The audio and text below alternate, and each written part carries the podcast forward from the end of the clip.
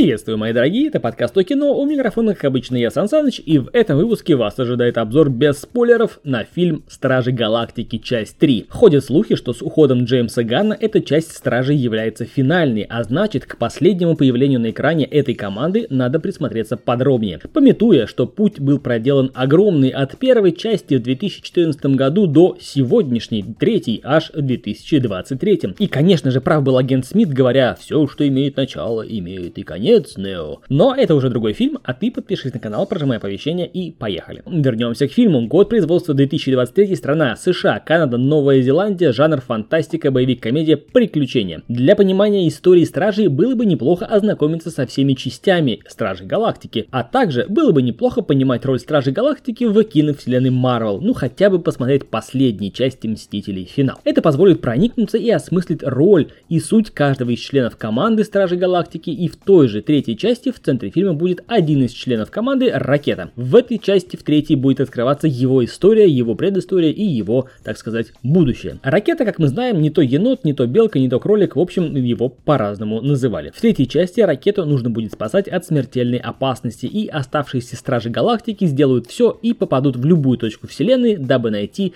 то, что способно вернуть ракету к жизни, попутно разбираясь с новым персонажем Адамом Уорлоком, который в свою очередь является творением расы суверенов. В общем, все запутано, есть новые персонажи, сразу давайте про очевидное. На мой взгляд, в последнее время выходящие фильмы киновселенной Marvel представляют из себя красивое, фееричное, с визуальной точки зрения, в принципе, безупречное, но в то же время пустое, проходное кинцо. Да, именно вот так уничижительно кинцо. Кинцо, не затрагивающее ни струны души, ни мысли сознания. Но не будем забывать, что Стражи Галактики третья часть это прощальный аккорд Джеймса Ганна. Многие актеры из состава франшизы требовали, чтобы фильм был снят исключительно исключительно по сценарию ушедшего режиссера, и их требование было услышано. Итак, фильм длится 2 часа 30 минут, и практически все это время зрителя катают на эмоциональных качелях от бесячего своей запредельной и нелогичной тупостью Дракса, который в конце концов раскрывается как хороший отец, но, блин, что-то поздновато, в общем, от Дракса нас кидает до максимально жесткой Небулы, которая пытается быть в команде за двоих, за себя и за пропавшую сестру Гамору, которая, кстати, вернулась после отмены щелчка Таноса. Также в фильме показан распустившийся и забухавший Питер Квилл, который скорбит из-за потери той самой Гаморы. Позже в этом же фильме перед нами предстает Питер Квилл, который пытается признаться в своих чувствах этой новой вернувшейся Гаморе, которая ни слухом ни духом не знает об их отношениях с прошлой Гаморой. В общем, делает Питер это все в самый неподходящий момент. Также в фильме показан изувер и явный антагонист, высший эволюционер на одной чаше весов, и чуть позже нам показывают милаху, крошку енота, который сразу же получил все без остатка симпатии зрителей. В общем, фильм будет пытаться выжать из вас слезу, и не сомневайтесь, ему это удастся. Спецэффекты хороши, дизайн костюмов и грим тоже вопросов не вызывает. Саундтрек у фильма бомбический и такой же бодрый, как в предыдущих частях. Основное отличие, на мой взгляд, от хотя бы второй части, так это то, что третья не превращена в непроходимый дурашливый балаган. Особенность третьей части заключается в том, что тут тебе раскрываются персонажи, особенно про ракету. Тут тебе и про драматизм, и про переживания, и про жизненно важные решения, и про сострадание, и про становление личности, и лидерство. В общем, заварили знатную кашу, причем вкусную, как видно по итогу. Однако, как вы понимаете, не обошлось без косяков. На мой взгляд, самым слабым местом фильма оказались антагонисты Адам Уорлок и Высший Эволюционер. Они, в принципе, очень просты и примитивны при всей заявленной мощи.